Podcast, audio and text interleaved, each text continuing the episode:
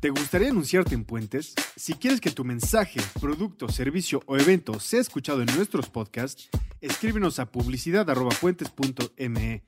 Publicidad.puentes.me. Nosotros podemos ser el puente para que tu mensaje llegue a muchas más personas. Publicidad.puentes.me es la dirección a la que debes escribir.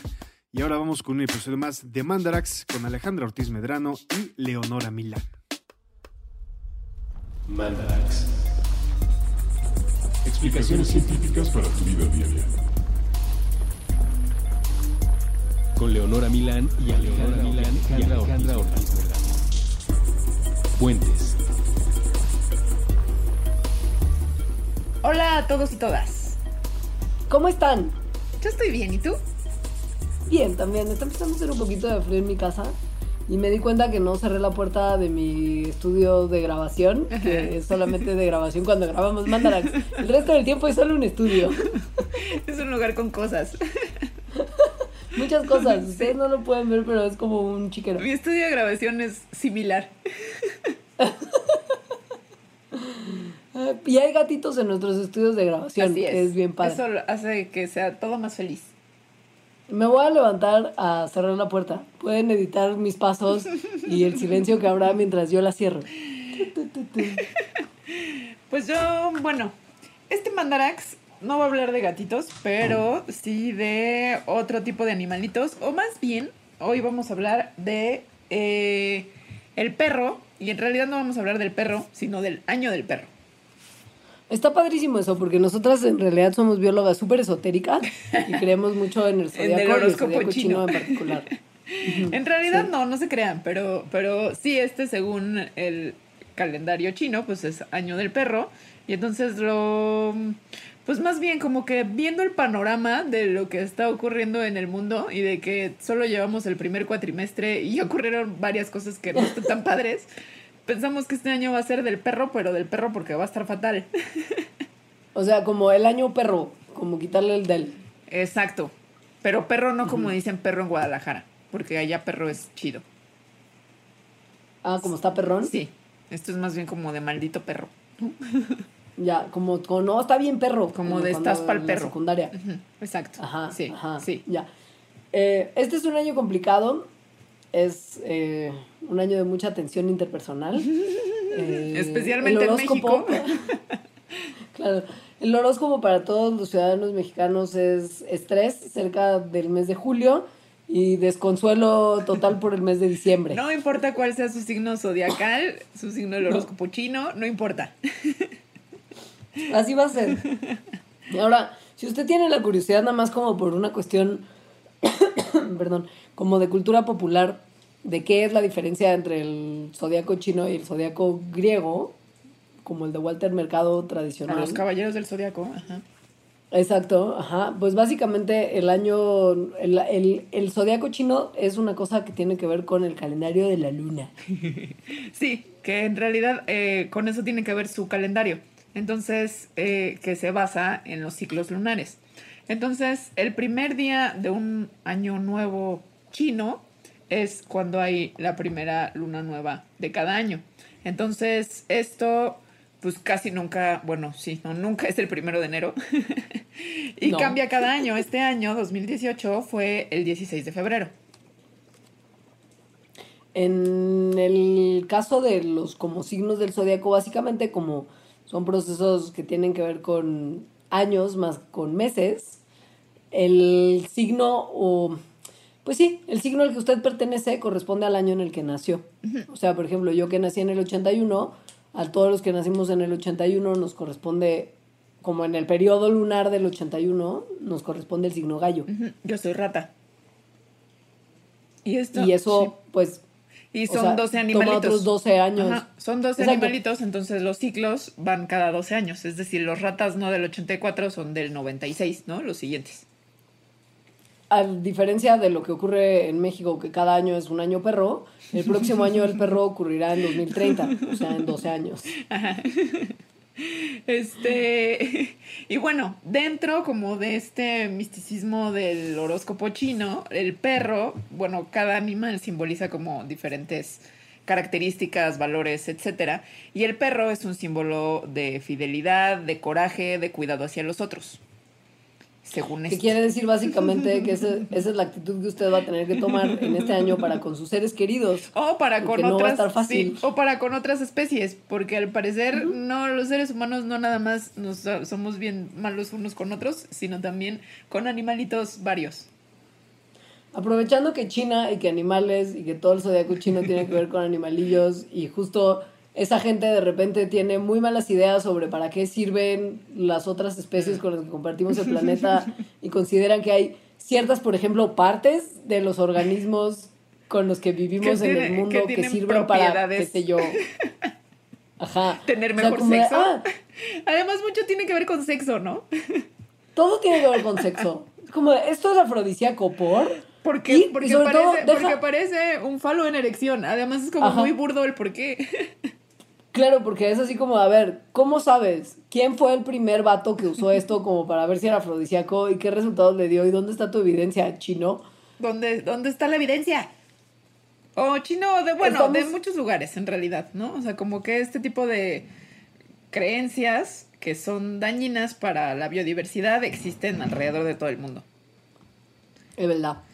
El rinoceronte en particular y justo su estructura fálica tan deseada por el mercado negro de muchos lugares, incluyendo China, tiene que ver con pues el cuerno como tal que tienen los rinocerontes o cuernos dependiendo de la especie.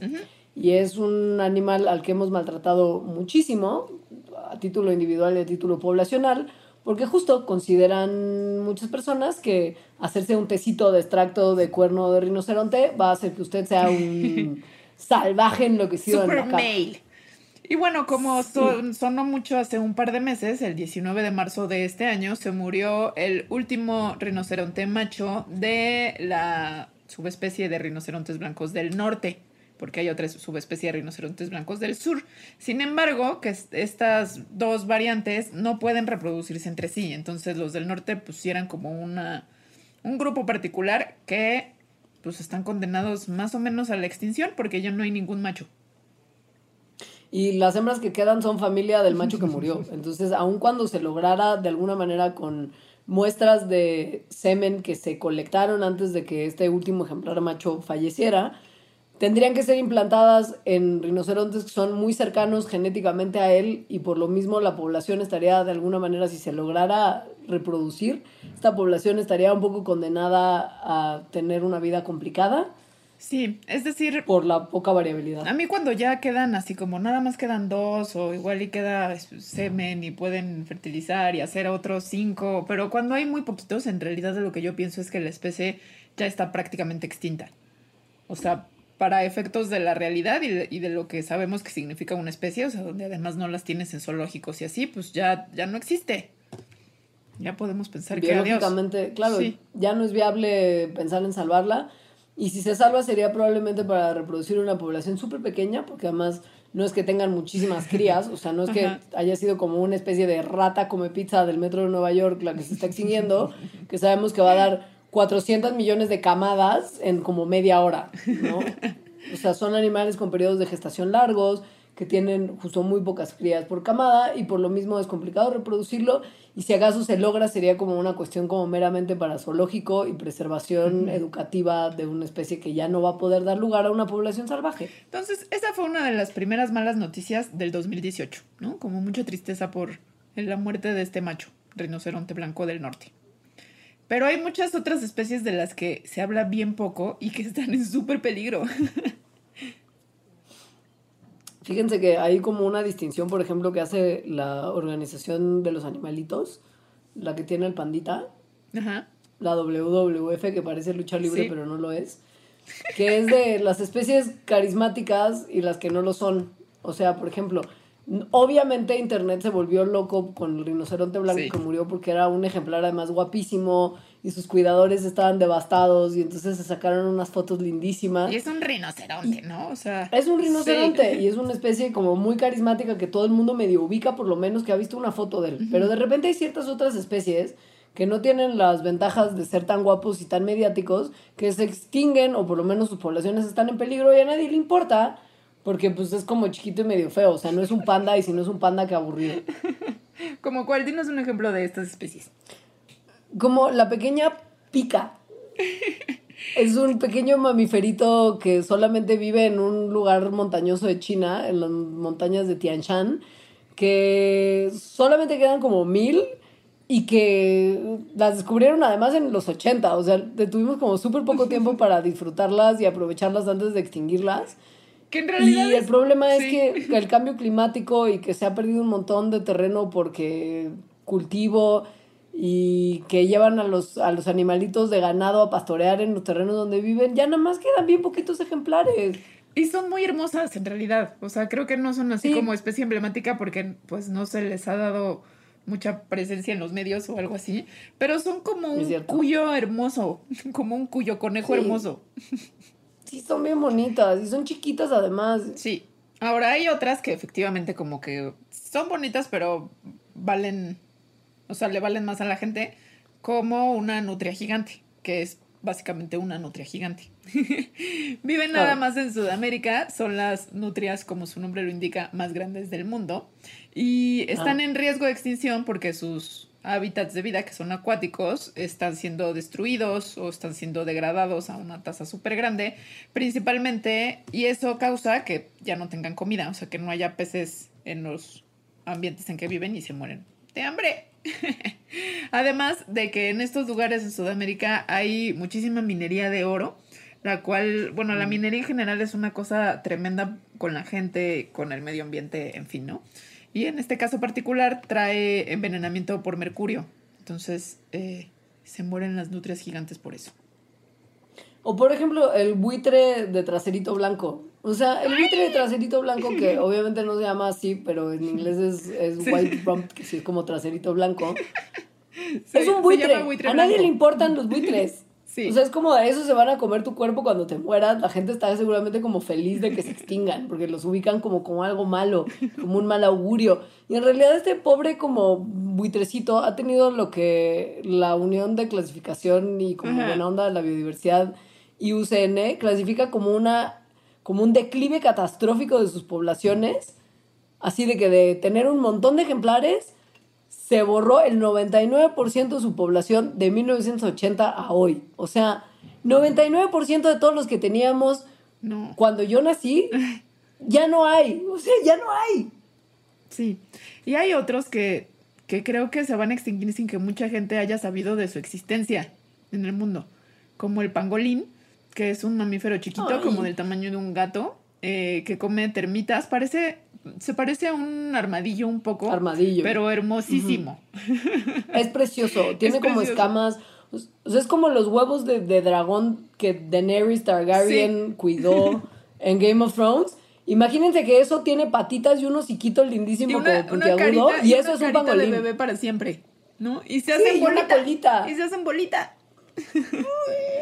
Son hermosos y los pangolines pues están también en un peligro grande de desaparecer porque son el mamífero más traficado en el mundo.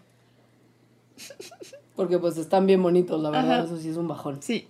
Hay otro que yo no sabía que existía, que se llama Saola, que parece como un antílope y es súper raro, o sea, es tan raro que nada más se ha visto en la naturaleza cuatro veces desde que se lo encontraron en 1992. Está también el caso de la vaquita marina, que todo mexicano que tenga un poquito de dignidad tendría que conocer súper bien y saber que en nuestro territorio un animal endémico mexicano ha sido cazado por malas prácticas de pesca hasta llevarlo a una virtual extinción, porque justo Sí. ya también quedan tan poquitos ejemplares que revivir la especie va a ser complicadísimo y que nos debería dar vergüenza a todos porque literal solamente está en México y está bien bonita y la arruinamos por irresponsables. Y además de que está bien bonita, es muy, muy particular. O sea, es, es como, como lo que siempre has querido tener, eh, o sea, como un elefantito bebé, pero en ballena bebé. O sea, es el cetáceo más chiquito del mundo y no crece más. Y además se llama en inglés también vaquita. Vaquita. O sea, como que todo el mundo le dice vaquita. Entonces es padrísimo. Son muy bonitas y hay muy pocas y Ya van a morir.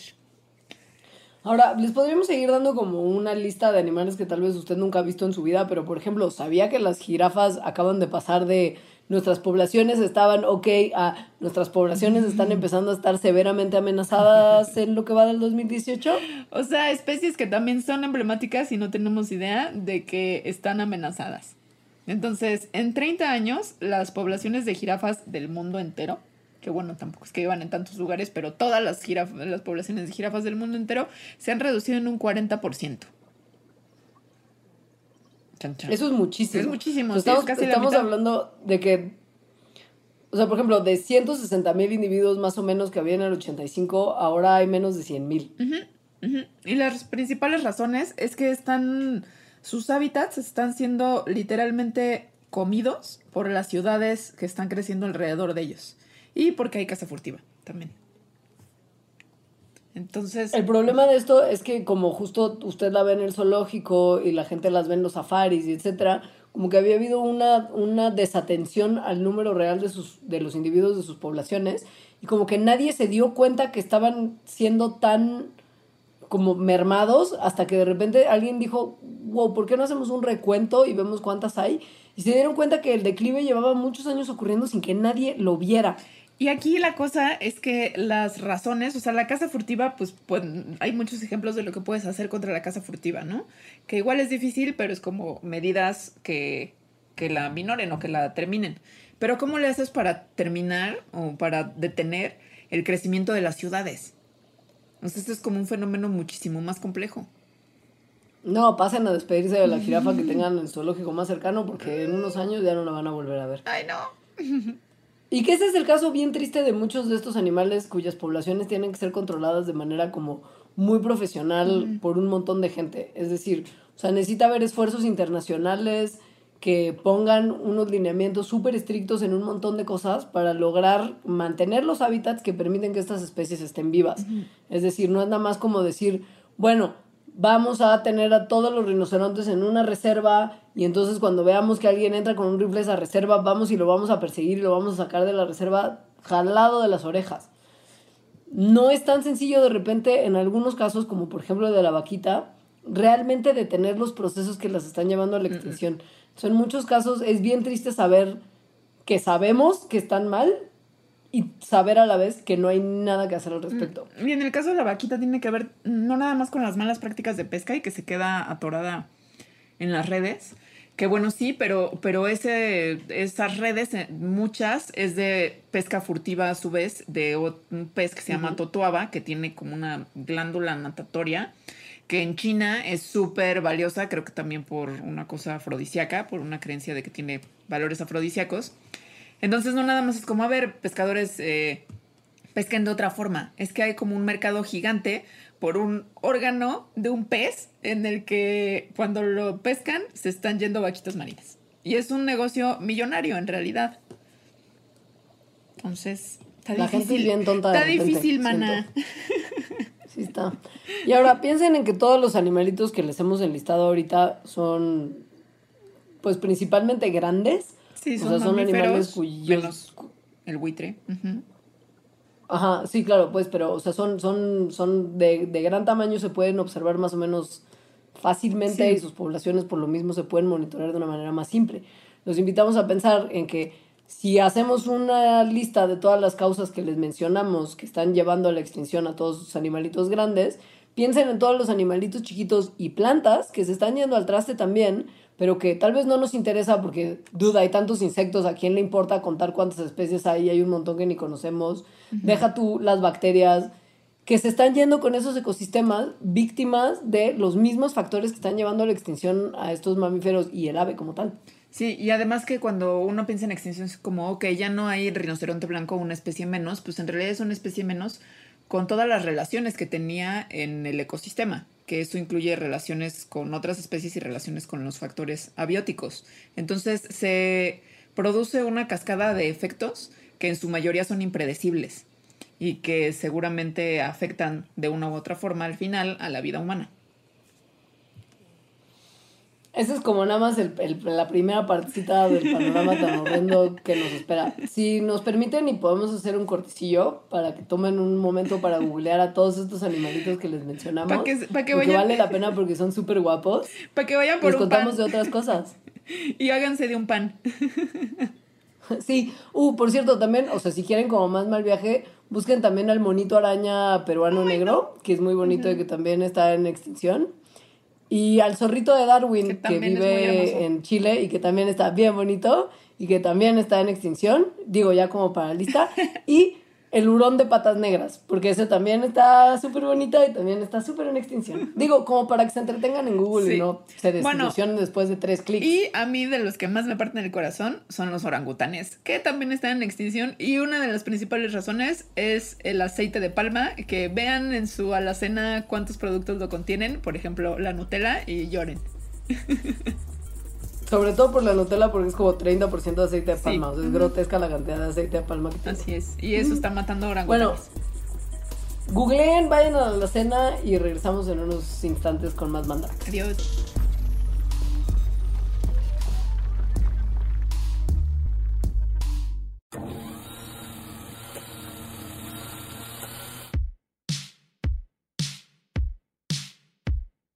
La mujer lee un volumen de historietas en su estudio del tercer piso.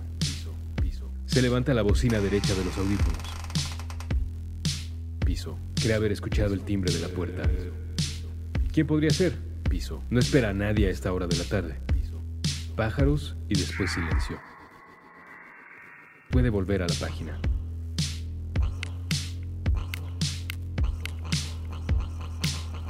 En las viñetas que la mujer tiene frente a los espejuelos, un hombre dedica la jornada a espiar a sus competidores. El negocio de la pintura vinílica no es lo mismo desde el año fiscal previo. Se necesitan medidas radicales. La intención de no ser descubierto o reconocido hace al hombre caminar al interior del cine. Piensa que desde allí podrá enviar mensajes a sus socios con mayor comodidad. La atención del sujeto está en la pantalla que tiene en la mano no en la que llena de luz la habitación. En la película, una mujer tiene un álbum para niños sobre el regazo. En ese cuarto hay varias literas y ella está al centro, en una silla de madera. El vestido azul marino tiene estampadas unas flores rojas grandes. Los chicos escuchan la historia que sale primero de la página para salir después de sus labios. Había una vez un hombre que vivía enojado con el mundo.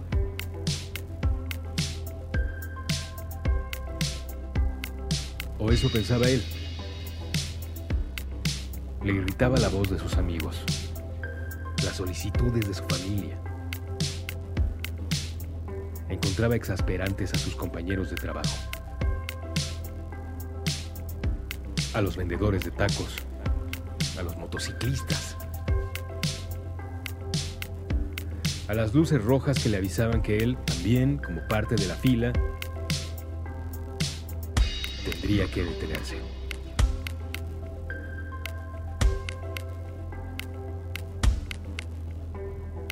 Un día, antes de llegar a su cubículo, encontró una libreta. Buscó entre sus colegas al propietario. Ninguno admitió ser dueño del cuaderno. Pasaron semanas y nadie se acercó a su cubículo a preguntar por el artículo extraviado. Otro día, el hombre tuvo curiosidad lectora. Lo que encontró entre una mayoría de páginas blancas fue un instructivo. Lo leyó y el sujeto no pudo hacer más que seguirlo, como si una voluntad externa estuviese a cargo de sus decisiones. Realizó las acciones indicadas por el cuaderno. Fue complicado seguirlas la primera vez. El esfuerzo le hizo sudar. No estaba acostumbrado a hacer lo que esos renglones le indicaban. Comparaba la sensación a encontrarse en otro país cuya lengua le resultaba desconocida. Pero realizar la tarea una vez le permitió llevar a cabo tres repeticiones. Y esas tres se convirtieron en cinco. Y cinco en diez. Diez en hábito. El mandato del cuaderno extraviado señalaba. Durante una hora. Una vez a la semana. Solo una hora. No más. El poseedor de esta libreta deberá escuchar a otro ser humano. Puede ser un amigo cercano, un desconocido o cualquier cosa en medio. El poseedor del cuaderno no interrumpirá a su interlocutor. No tratará de contradecir sus puntos de vista. No buscará imponer al otro su visión del mundo. Por el contrario, dedicará esos minutos a tratar de hacer propia la perspectiva ajena. La repetición le permitió comprender que no era un humano enojado con la vida, ni con sus amigos, que la mayoría de sus compañeros de la oficina eran buenos tipos con deseos similares a los suyos. No, no estaba enojado con los demás, sino con él mismo, porque dejaba pasar los días sin hacer las cosas que más le gustaban. Piso, que más le gustaba. Piso, más le gustaba, que más le gustaba. Piso, que más le gustaba. Piso.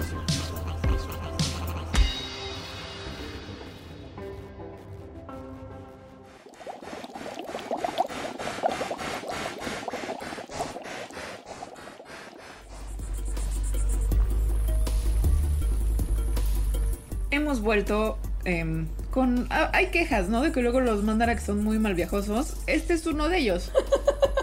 Como ya se dieron cuenta, ¿no?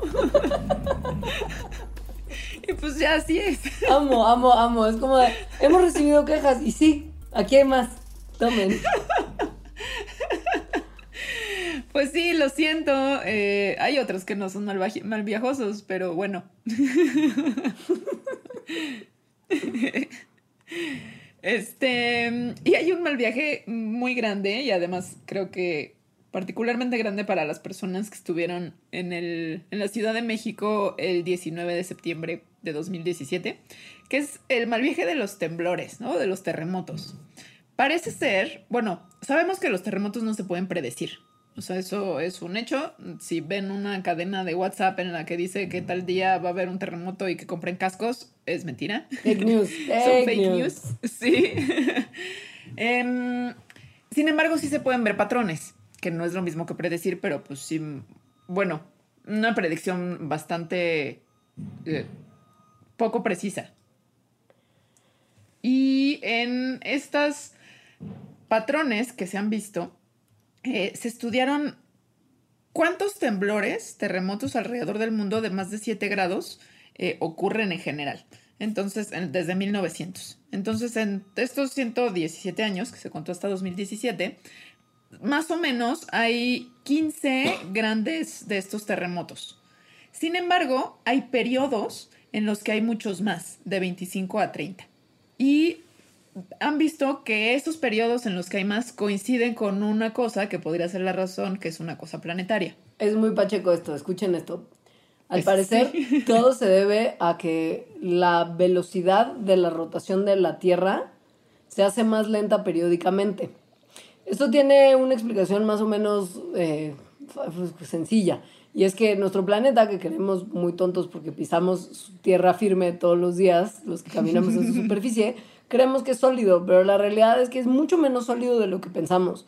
O sea, no solamente porque hay océanos y aire en la atmósfera, sino porque debajo como de la corteza, que es donde como nosotros estamos como en la superficie, ¡yay! De la, ajá. Hay de la parte sólida. Exacto, hay como un ciclocentro aguado, que es como hierro y níquel líquido, que pues se mueve porque la Tierra está en movimiento y si hay líquido adentro de una esfera, piensen en estas bolitas como de turismo que, que tienen como algo adentro y nievecita y usted la sacude y el líquido con el Ajá. glitter se mueve adentro de la esfera. Pues eso mismo pasa con la Tierra. Y la Tierra se mueve y el contenido del ciclocentro aguado que está dentro de la Tierra se mueve también. Ese movimiento que, está, ¿no? que ocurre dentro de la Tierra cambia muy ligeramente que la velocidad a la que está rotando.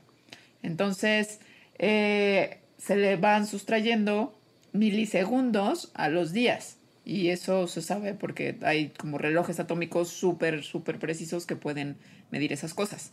Entonces, cuando ocurre uno de estos desaceleres, eh, este ciclocentro, por, con la inercia que lleva, como que continúa moviéndose hacia adelante. Entonces, porque trata de mantenerse eh, con el movimiento que, que seguía, que, que venía trayendo. Y entonces, la presión que genera se, propaga hacia lo que está arriba, es decir, hacia la roca, hacia las placas tectónicas, hacia las fracturas que existen en lo que parece que sí es más o menos sólido y que creen que ocurre. Lo que es muy interesante es que esto no pasa de la noche a la mañana, o sea, esta energía que viaja del ciclocentro hacia afuera, hacia la zona de las placas, no tarda un minutito en llegar, sino que tarda más o menos como entre 5 y 6 años en alcanzar el punto en el que lo podemos medir, digamos, ¿no? Entonces, cuando se empieza a registrar este, de, esta desaceleración en la rotación de la Tierra, se calcula que tenemos como 6 años, como entre 5 y 6 años, para ver las consecuencias tectónicas que esta rotación y lo que pasa en el ciclocentro va a tener en la superficie terrestre. Y el problema es que según el reloj atómico, ese año en el que se va a empezar a ver tectónicamente lo que se espera que ocurra en consecuencia del movimiento del, del ciclocentro es este año y el año pasado. O sea, estamos como entre 2017 y 2018. O sea, como que, ajá, como que empezó a ocurrir a finales del 2017, cuando efectivamente se registró el terremoto en la Ciudad de México en septiembre, después hubo uno muy grande en la frontera entre Irán e Irak en noviembre y otro unos pocos días después, también en noviembre, en Nueva Caledonia. Que haya estos como con tan poca distancia y que sean fuertes no es tan común y al parecer está explicado por ese fenómeno de que se desaceleró la Tierra hace seis años. Así que lo siento, porque además, sí, porque más la predicción viene hasta ahí. es decir, no es como, bueno, puede ocurrir en, no, en la Ciudad de México o en Chile o en yo que sé, no, puede ocurrir tal día, tampoco. Nada más es como, va a haber más, prepárense. Los terremotos no son el único de las cosas que probablemente se pongan peor y que tienen que ver con el planeta, sino obviamente, y esto supongo que todos los años va a ser la misma historia, el clima se va a poner cada vez más loco, loco. El clima no es como el, el, clima que les da la señorita del clima cuando ven la tele. O sea, el clima estamos hablando como en, en, gran escala, digamos. O sea, como las condiciones de cómo se comporta la atmósfera en un periodo largo, no en un periodo corto como el fin de semana si usted se va a ir a Acapulco. Y qué es lo que está cambiando a largo plazo a partir, entre otras cosas, de nuestras actividades nocivas como la quema de combustibles fósiles, etc. etc. Esa, esas condiciones del día a día de temperatura y lluvia y esas cosas son el estado del tiempo. Que ese sí es como en un momento particular, como un día o tal vez una hora en el día, eh, sí cambian, ¿no? Y es normal. Y esas con, ese estado del tiempo pues depende de las condiciones climáticas que más bien se toman en cuenta como por estaciones y por regiones en escalas más grandes. Ahora, el clima está cambiando, no el estado del tiempo, sino el clima como tal, y ya hay un montón de evidencia y por más que el gobierno republicano del país del norte quiera hacerle a usted creer que es una mentira, no lo es.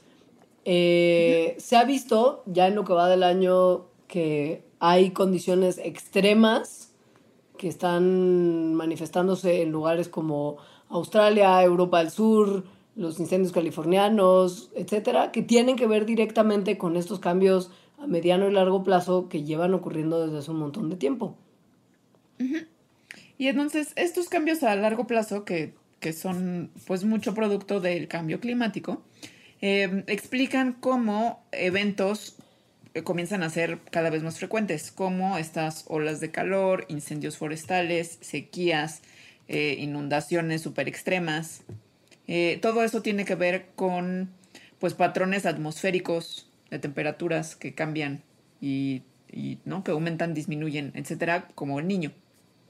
Según lo que dicen los super sabios que llevan estudiando estos cambios y estos fenómenos como el niño y sus efectos desde hace mucho, mucho tiempo, particularmente el panel intergubernamental de cambio climático, que es quien emite el las sí, el IPCC, que es quien emite las recomendaciones que todos los países tendrían que seguir para mitigar los efectos del cambio climático y en algún momento idealmente detenerlos, dice que siguiendo las tendencias que se han visto en años anteriores y viendo las pocas acciones que estamos realizando al respecto, podemos esperar un aumento en la temperatura global que va a ser continuo y que nos va a traer años más cálidos en el futuro.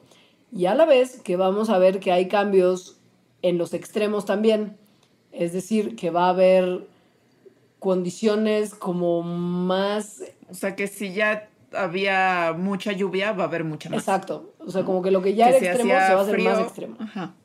Exacto, sí. Mucho frío, frío extremo, se va a hacer más. Exacto. Y esto quiere decir... O sea, no nada más como, sí, no nada más como en... O sea, va a haber más días de frío, por ejemplo, y además estos días van a ser más fríos. Y esto quiere decir que si lo sumamos a que habrá también como otros patrones atmosféricos y de presión ambiental que se vayan modificando también, quiere decir que ciertas cuestiones muy preocupantes como los huracanes, ya sea huracán, tornado o, ciclón, como le diga usted, dependiendo del lugar del mundo en el que vive, también se van a volver más extremos y eso es algo que ya pudimos ver el año pasado en el que hubo tres huracanes de categoría 5 ocurriendo al mismo tiempo en el mismo maldito lugar del mundo que además coincidía con que eran islitas muy pequeñas de gente que no tenía un bar. Entonces las consecuencias de estas como cuestiones climáticas extremas se ven que ya están afectando a un montón de gente en el mundo. Es muy feo pensar que esto solo va a ir empeorando. Y eso, como la temperatura está aumentando, entonces hay una relación entre la humedad, es decir, entre la lluvia. Entonces, eh, lo que se espera es que la distribución de la lluvia en el año cambie, pero cambie como hacia los extremos también. Es decir, que haya periodos grandes de sequías y que luego haya periodos de súper, súper intensas lluvias lo cual obviamente es un problema. Porque la inundación extrema y justo también en lugares donde estas inundaciones tienen consecuencias súper feas. Que tiene que ver, bueno, con otras prácticas que hacemos los seres humanos que no nada más son, o tal vez no es directamente la quema de combustibles fósiles, pero que como todo es un sistema, pues se relaciona. Si caen como estas super lluvias en áreas que están erosionadas, que tienen como prácticas de, de, agricultura que no son buena onda con el medio ambiente, que hay deforestación, que hay mucha urbanización. Entonces los riesgos para los seres humanos pues aumentan a que si cae un montón de lluvia en un bosque pristino.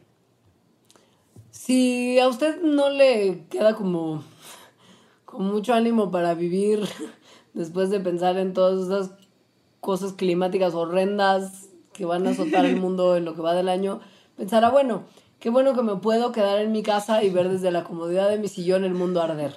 Este es un súper buen año para quedarse en el sillón y ver el mundo arder por lo que va a pasar a mitad del año. Y no, no me refiero a la época de lluvias, que como ya les dijimos, será mucho más extrema probablemente por estos cambios que sufre el clima de nuestro planeta año con año, cortesía de nuestras acciones.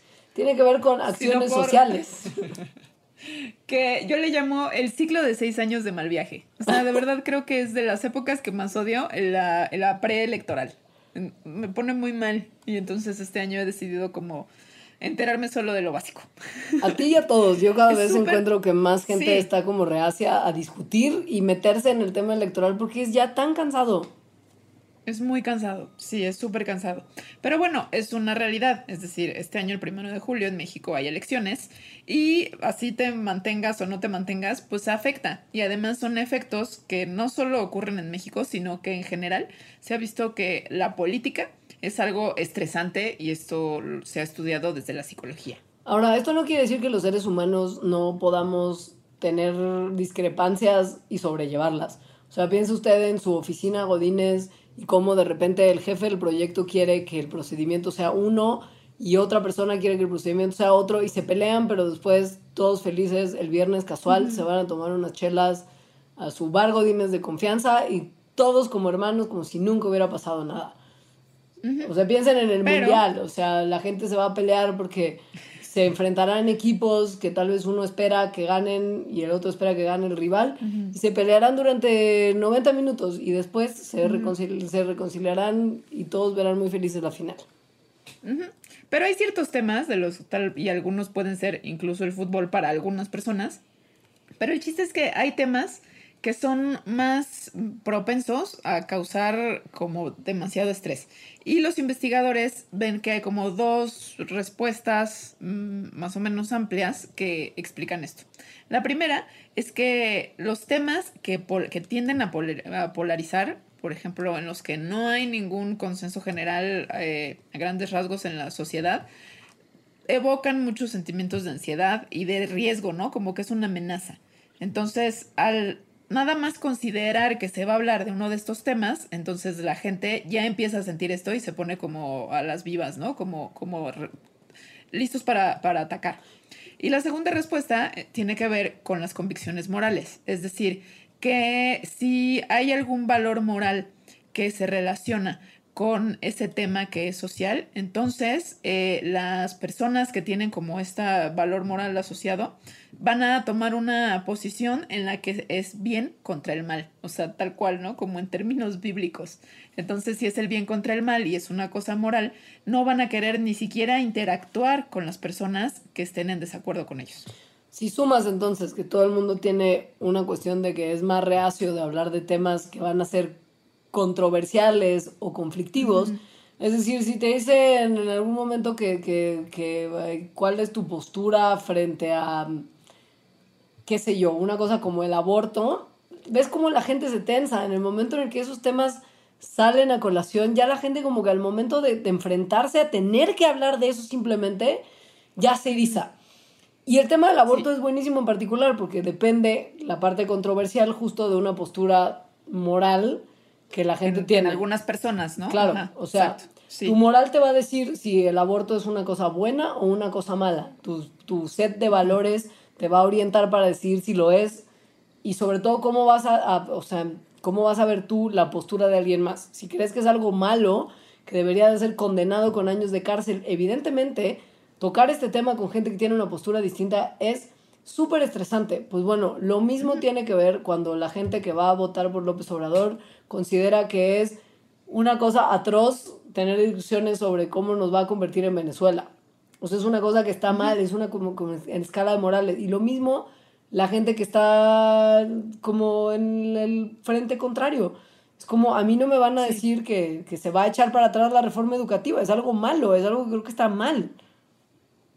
Lo cual es una tristeza, ¿no? Que la política se tome así. O sea, que al final sí hay, según yo, como un juego desde las campañas políticas a moralizar estos debates que no tendrían que caer en esa esfera de lo moral. Y entonces eso obviamente provoca que las personas se polaricen y tomen aspectos y no haya discusión, que al final sería pues de lo más importante. Claro, lo único que hay es lo que yo denomino la feria del on-follow, que es como la purga que todo el mundo tiene en sus redes sociales de gente que está teniendo opiniones distintas a las que uno tiene y que llega un momento en el que ya no lo soportas más. O sea, si tienes una postura firme sobre algo y estás viendo constantemente un bombardeo del otro lado y dices que yo no puedo lidiar con tanta estupidez, un follow.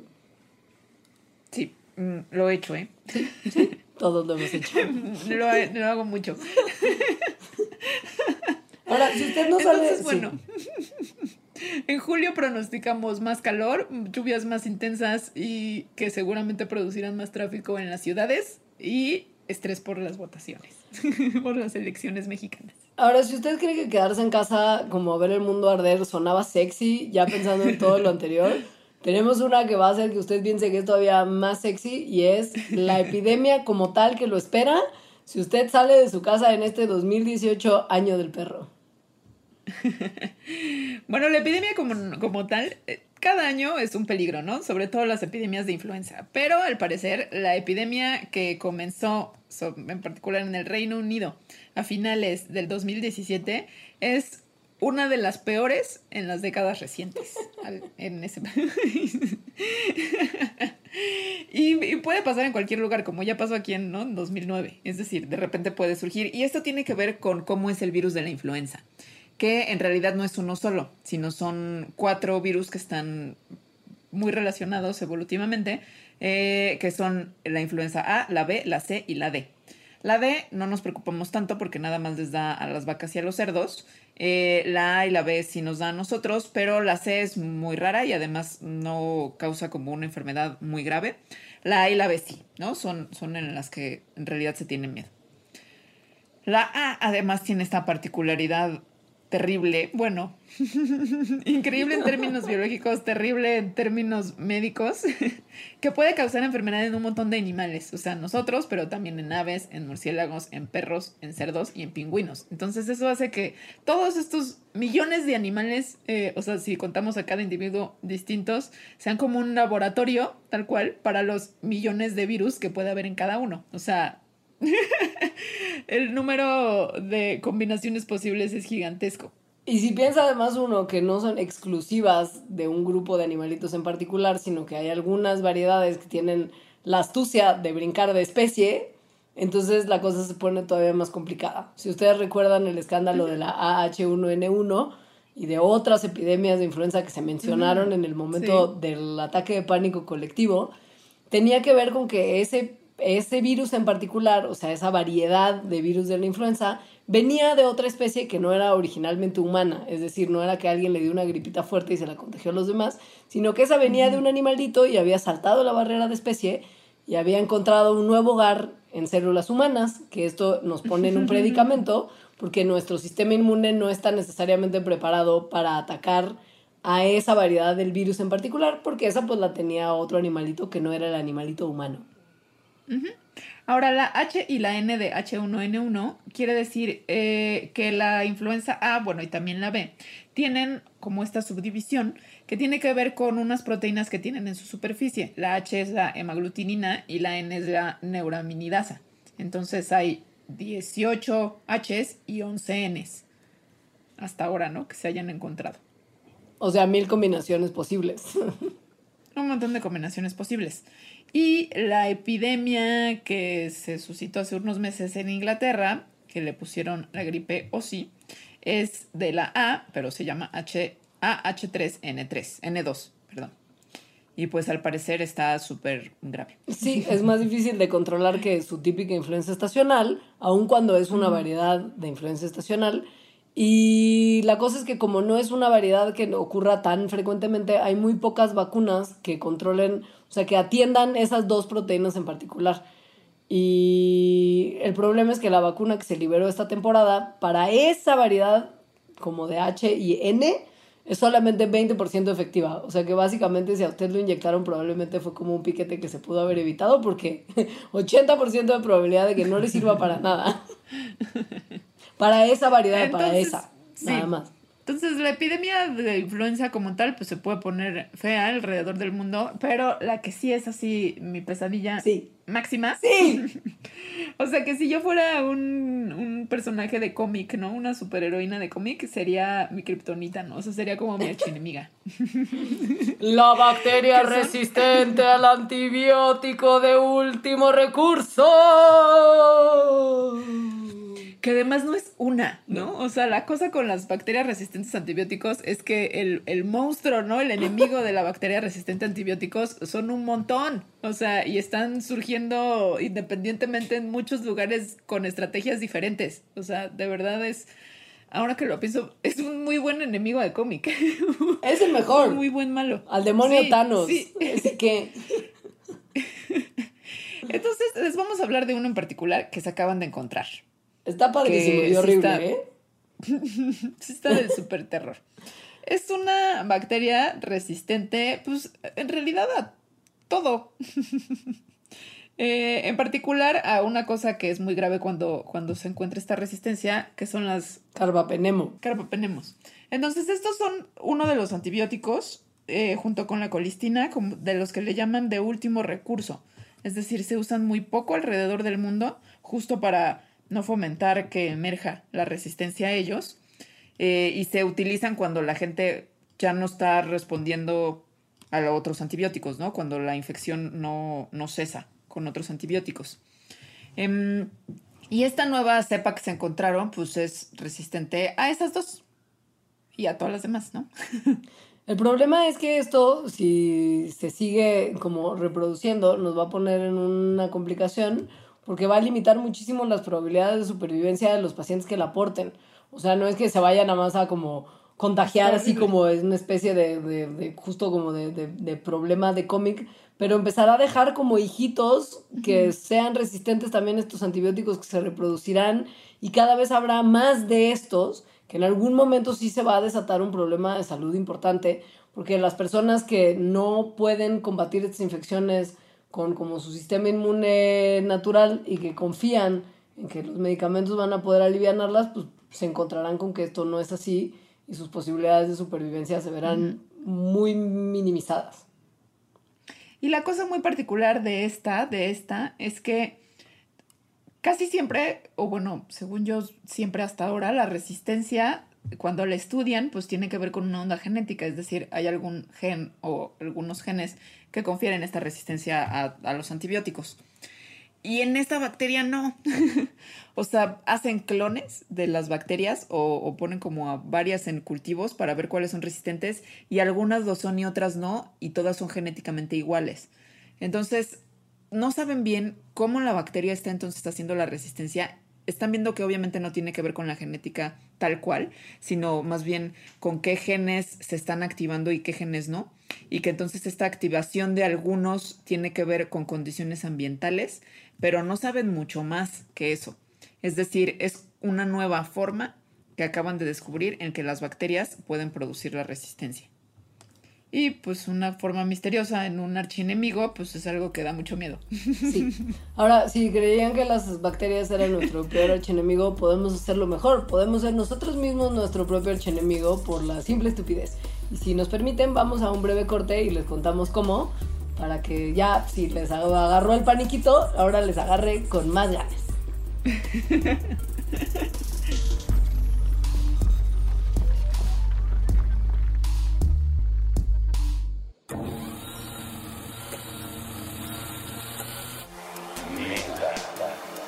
Cultura Pop en 60 minutos. Con Evaristo Corona Volvo. Nuevo episodio de lunes a viernes a las 4 pm.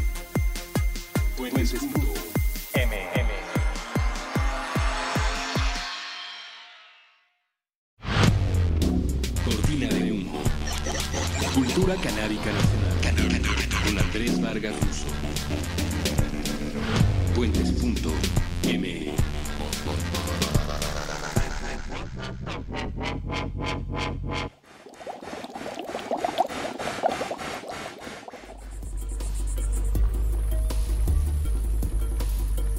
Bueno, si creían que la epidemia como tal y la superbacteria como tal eran lo peor que nos podía pasar, resulta que nosotros mismos hemos encontrado la manera de meternos en más problemas todavía.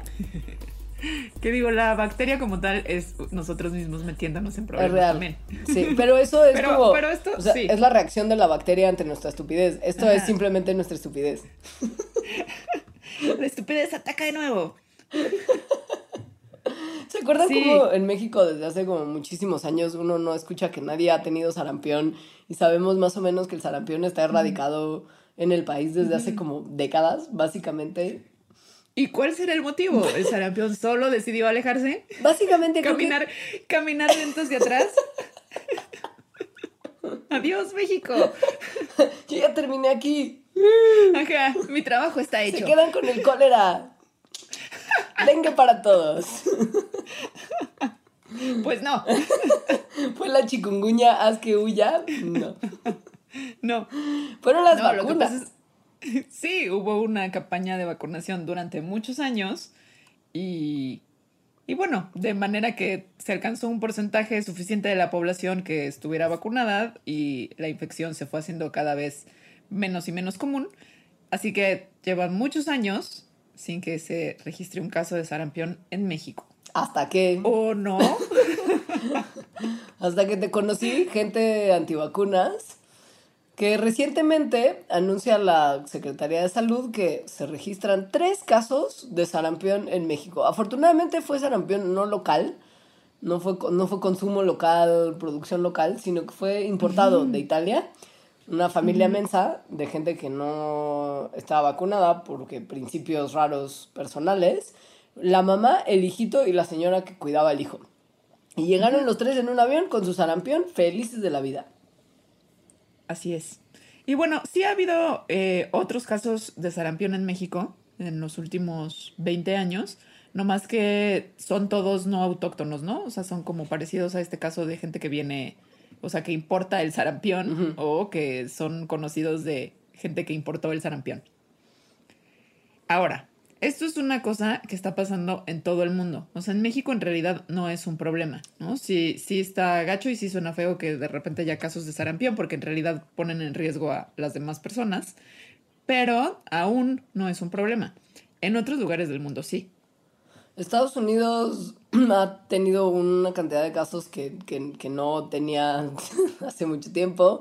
Eh, Europa acaba de tener en 2016 un subidón de casos de sarampión que de 5.000 que habían registrado en años anteriores llegaron a registrar 21.000, que es como muchi es un aumento súper importante. Sí, no manches, es cuatro veces.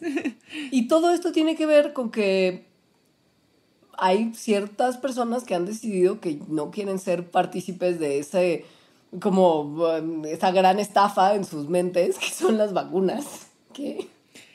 Sí, que ya hablamos en un mandarax. Y aquí la cosa es que también puedes decir, bueno, que me des sarampión, se me quita y ya tengo la inmunidad natural. Ok, mm, sí, puede ser que pase así, que no pase nada, pero puede ser que no. Y sobre todo que no en personas que, que tienen sistemas inmunes, pues todavía no muy fuertes, como niños chicos, que de hecho no se pueden vacunar hasta después de cierta edad. Entonces en ellos es particularmente peligroso.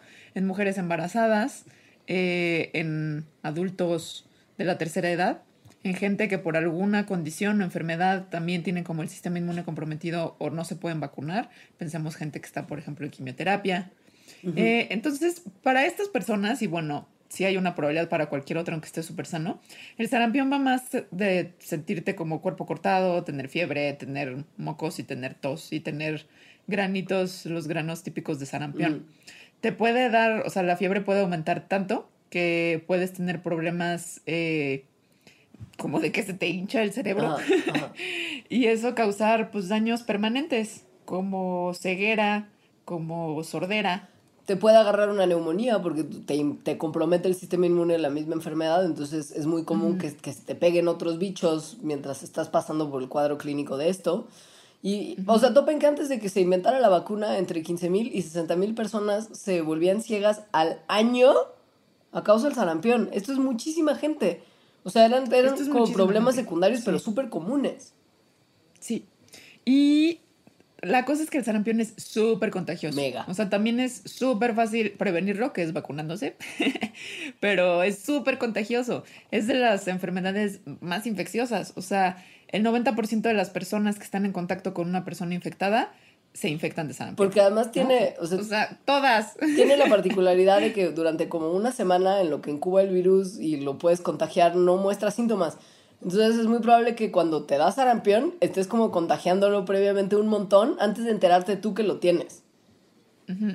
Entonces, bueno, estos aumentos en los casos de sarampión que están ocurriendo, pues en, sobre todo en Europa y Estados Unidos, sí se ha visto que se deben a la ola de el movimiento antivacunas, si así se le puede llamar.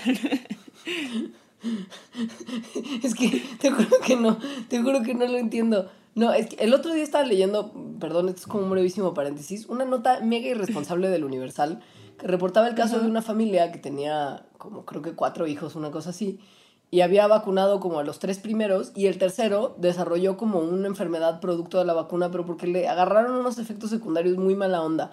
O sea, no fue como, como lo, que, lo que pasa con el tema de, la motivación principal de los antivacunas, que es que no le vaya a dar autismo al niño porque mala ciencia en los 70 me dijo que esto iba a pasar, sino que fue como que realmente uno en cada 100 millones, o sea, un número ridículo el, de la, el de la posibilidad real de que a un niño le den estos efectos secundarios por vacunarse. Y entonces ponen la nota como poniendo a la familia como que tomó la, la decisión correcta de no vacunar al que seguía porque les había dado tanto bajón. Que esa, sí. Y es como, es, un periódico como muy respetable en teoría y que no tendría que estar enseñándole a la gente que está ok no vacunar a tus hijos porque no vaya a ser que les agarre el uno en un millón caso de un efecto secundario me está, dando, me está dando como el bajón terrible, ahora sí, a de todo lo que hemos hablado. porque esto, ¿no? Lo que estás diciendo es un ejemplo de la falta de cultura pues científica, ¿no? Que se incluye ahí la matemática, la estadística. O sea, sí, las vacunas pueden tener efectos secundarios, como cualquier cosa que te metes al cuerpo. claro. y, y, hay un montón de investigación sobre los efectos secundarios y una vacuna no sale al mercado si no se han analizado los riesgos y beneficios que supone. Todas las vacunas tienen riesgos, obviamente, pero los riesgos son mínimos comparado con los beneficios que puede proveer. Entonces, como que esta evaluación personal de eso es lo que yo he visto que pasa comúnmente en personas que son antivacunas ya no relacionado con el autismo, ¿no? Como que esos son unos que efectivamente me parece que son los peores porque pues, están basados en, una, en un engaño tal cual. Pero sí he visto muchas personas que dicen es que sí tienen, o sea, sí hay el riesgo de estas cosas. Es como, bueno, sí, sí lo hay, ¿no? Como cuando tomas lo que sea, tienes riesgo de algo. Sin embargo, el beneficio que te puede dar es mucho mayor.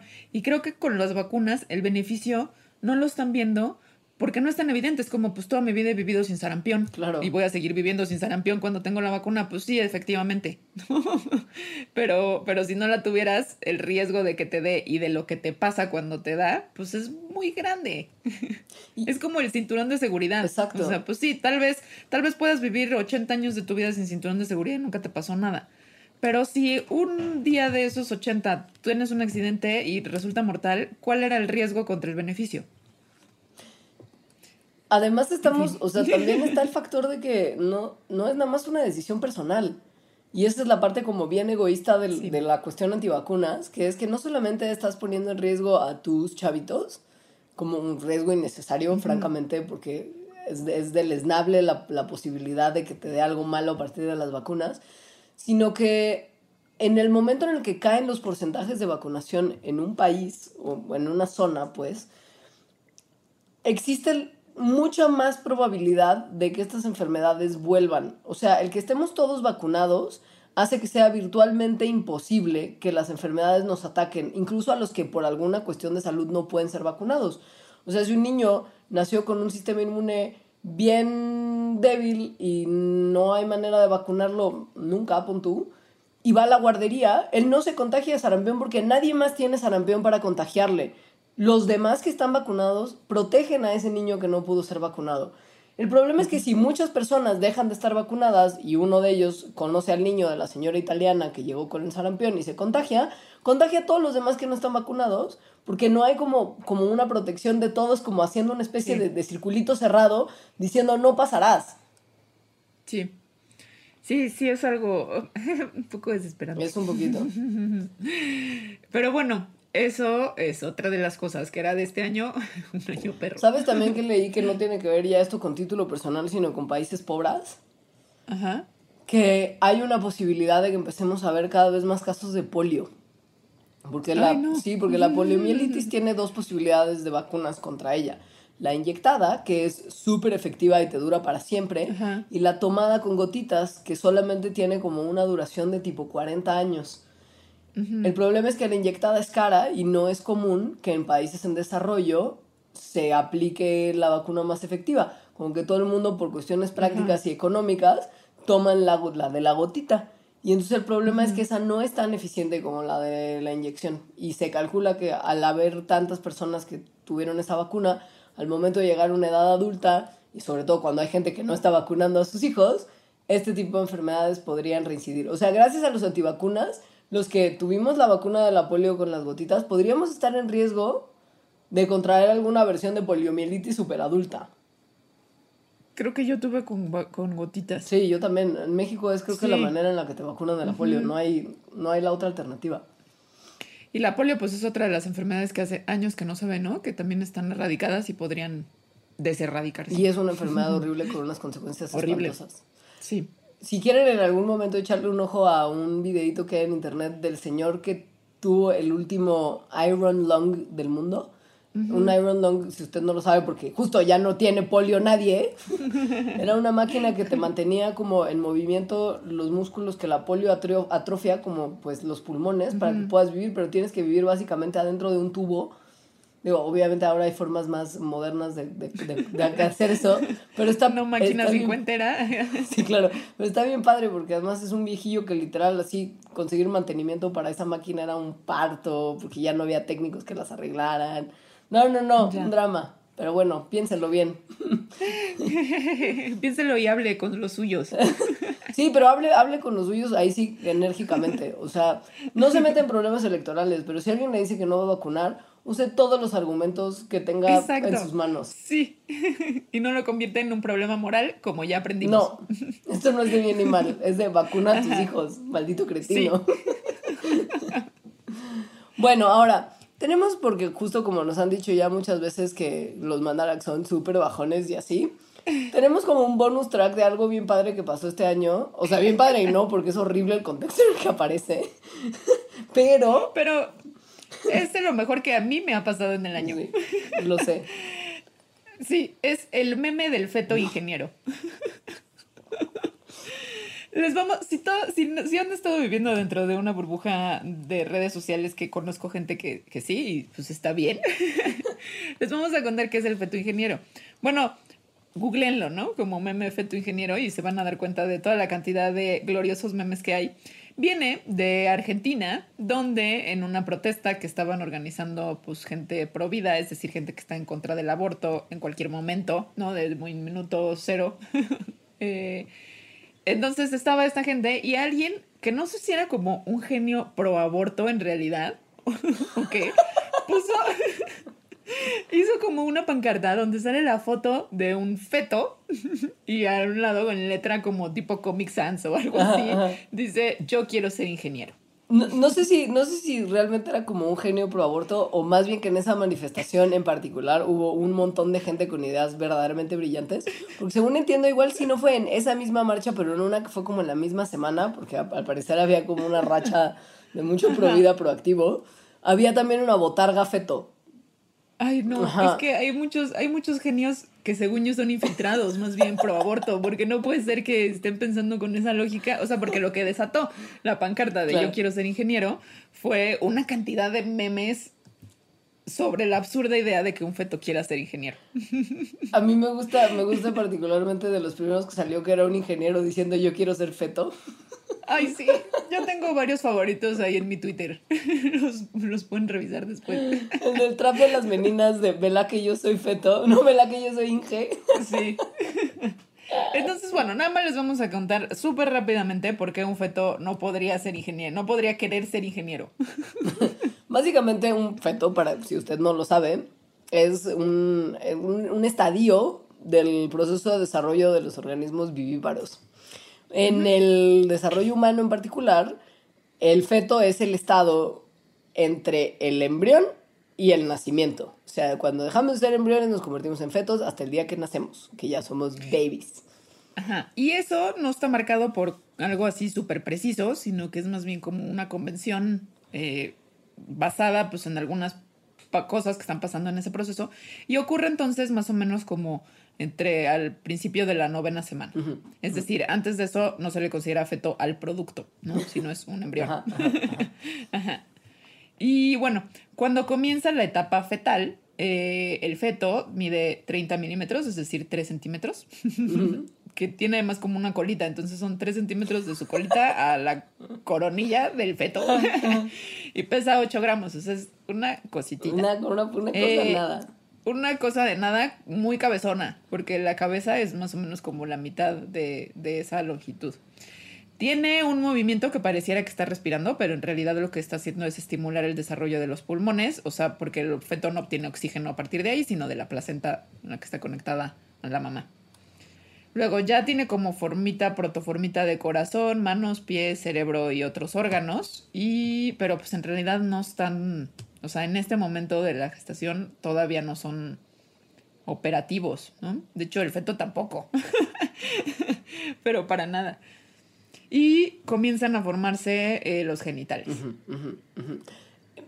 Si uno piensa en la parte más inicial del feto y les estamos diciendo que el cerebro está apenas empezando a presentarse uh -huh. y en sus momentos más tempranos del desarrollo, pues en ese momento queda claro que el feto no sabe que quiere ser ingeniero. O sea... No sabe nada en realidad, ¿no? Probablemente no sepa nada. Ahora, la pregunta que, que queremos responder aquí es, ¿hay algún momento de la vida fetal en el que el feto tenga idea de algo? O sea, deja tú de como que qué quisiera hacer en el futuro, sino cuándo empieza un pequeño ser humano en desarrollo a, a, a, a entender algo o a, uh -huh. ¿sabes?, a tener algún proceso similar al pensamiento.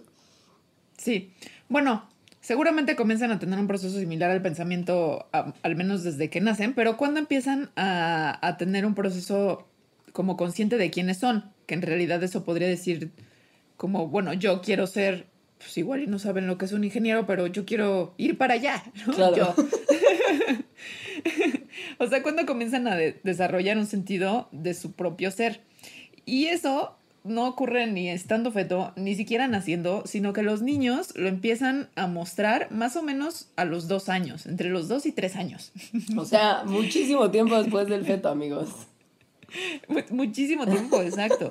Y, y, esto lo saben porque es en esta edad cuando si a un niño, como a los changuitos, se hacen estos experimentos, les pones como una marca, con un marcador o con un lipstick en, en la cara eh, y se ven a un espejo, la tocan. Entonces es algo que no pueden sentir, ¿no? O sea, no es como si tienen pegado algo en el cabello o una cosa así que los esté tocando, sino que se ven y se reconocen y reconocen que esa es su cara y por lo tanto van y la tocan. Em, empiezan además a hablar mucho, como seguramente lo saben si conviven o han convivido con niños de esta edad, sobre yo, mío, ¿no? Eh, Todo es mío. Es como, ese cuento es, mío, Ese, es mío, mío, mío, mío. Y, es decir, todo es una referencia hacia ellos mismos. Y empieza a haber sensaciones muy propias del, del ego, como la pena, el orgullo, la culpa, la vergüenza, ¿no? Eso todo es un indicador de que el niño está empezando a ser consciente de él mismo.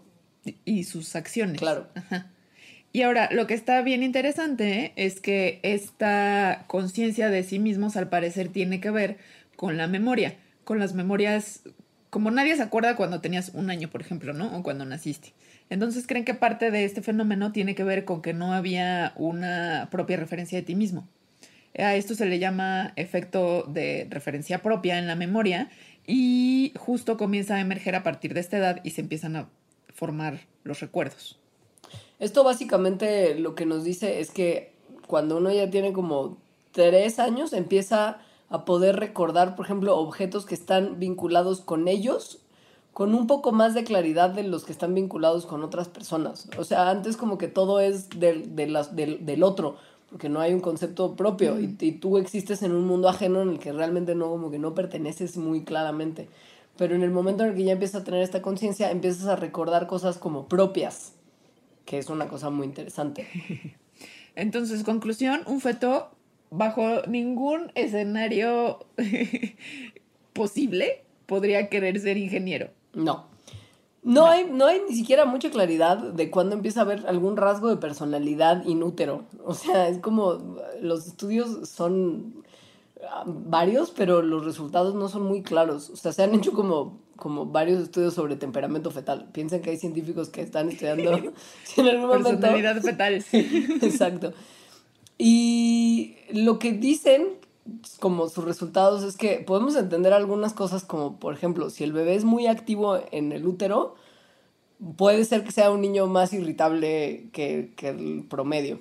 Si, o sea, hacen como correlaciones de ese estilo. Exacto. ¿no? De actividad inútero, actividad bebé. Exacto. Si el, el feto tiene inútero patrones irregulares de dormir y despertar, porque, ojo, amigos, aunque parezca que están ahí adentro nada más como chilauteando, los fetos también tienen que seguir como ciertas cosas de, la vida, como sí, dormir y despertar. Ojo, esto es muy importante para lo que sigue. Manténganlo en su memoria. Pero bueno, si Fetito tiene patrones de dormir y despertar irregulares, probablemente duerman mal cuando son niños pequeños y usted, papá, no quiere eso. y mucho tiene que ver con los ritmos de la mamá. Exacto. Es decir, si la mamá tiene patrones irregulares de sueño, estrés, eh, cosas en su dieta, pues todo eso se le está, bueno, todo eso genera moléculas en el cuerpo, sobre todo hormonas, que se le pasan al feto. Entonces, los patrones que tenga la madre, eso, de sueño, de alimentación, son muy importantes para la determinación de cómo es el comportamiento del feto cuando está dentro de ella y que de alguna forma tienen que ver con el comportamiento del bebé cuando ya nació.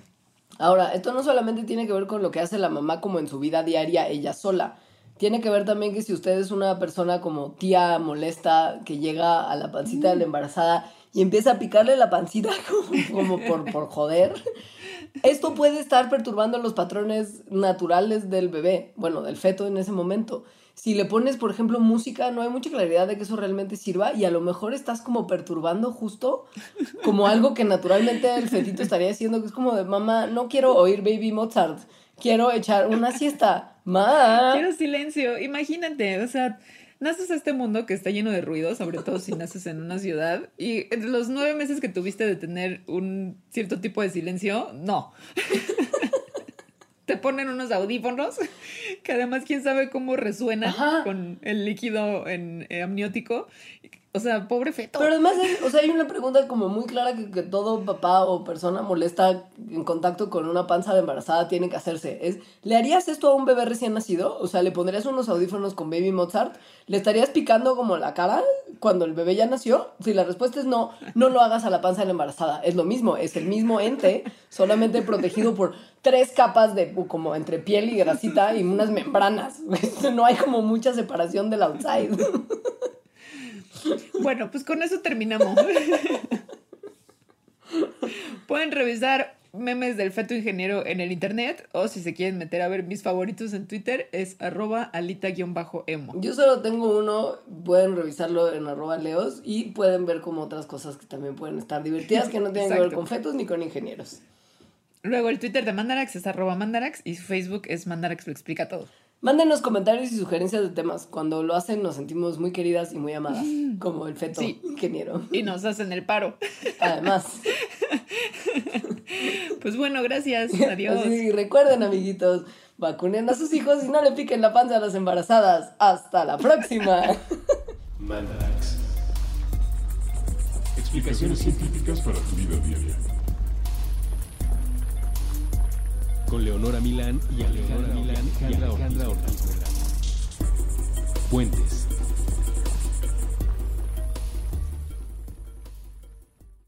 With the Lucky Land slots, you can get lucky just about anywhere. This is your captain speaking. Uh, we've got clear runway and the weather's fine, but we're just going to circle up here a while and uh, get lucky. No, no, nothing like that. It's just these cash prizes add up quick. So I suggest you sit back, keep your tray table upright, and start getting lucky. Play for free at LuckyLandSlots.com. Are you feeling lucky? No purchase necessary. Void where prohibited by law. 18 plus terms and conditions apply. See website for details.